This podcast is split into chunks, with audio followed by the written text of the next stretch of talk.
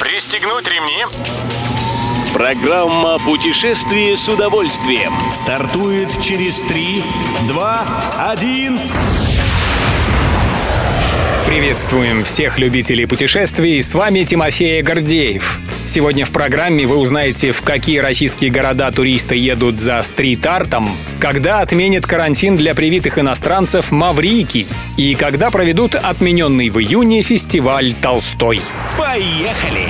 Города постепенно превращаются в картинные галереи. Уличное искусство теперь почти на каждом шагу. В России стрит-арт становится одним из двигателей туризма. Путешественники намеренно отправляются в тот или иной город полюбоваться на примечательные, но, к сожалению, недолговечные произведения искусств. Среди отечественных городов россияне чаще всего для этих целей выбирают Санкт-Петербург. Согласно опросу сервиса Twill.ru, около трети респондентов едут в город на Неве, чтобы изучить его брандмауэр тротуары и прочие стены на предмет свежих граффити.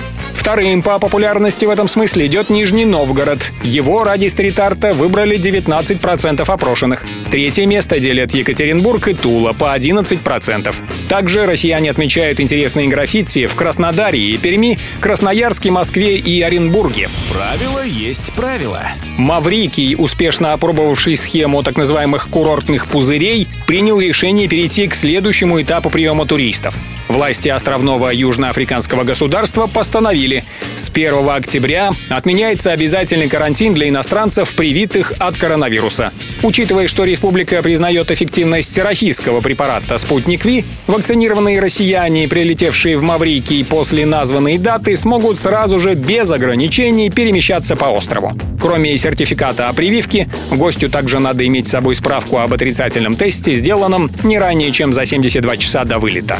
Добро пожаловать! Отмененный в июне фестиваль «Толстой» в Тульской области проведут в первый уикенд сентября. В регионе улучшается эпид-обстановка, и это позволяет организовать праздник под открытым небом без риска для здоровья публики. Как сообщает ТАСС, торжественное открытие фестиваля состоится 3 сентября. Вечером в музее-усадьбе «Ясная поляна» покажут балет балет сюиту Толстой Пермского театра Памфилова по мотивам произведений Льва Николаевича. А закроет фестиваль 5 сентября постановка театра Маяковского «Русский романс» в Тульском драматическом театре.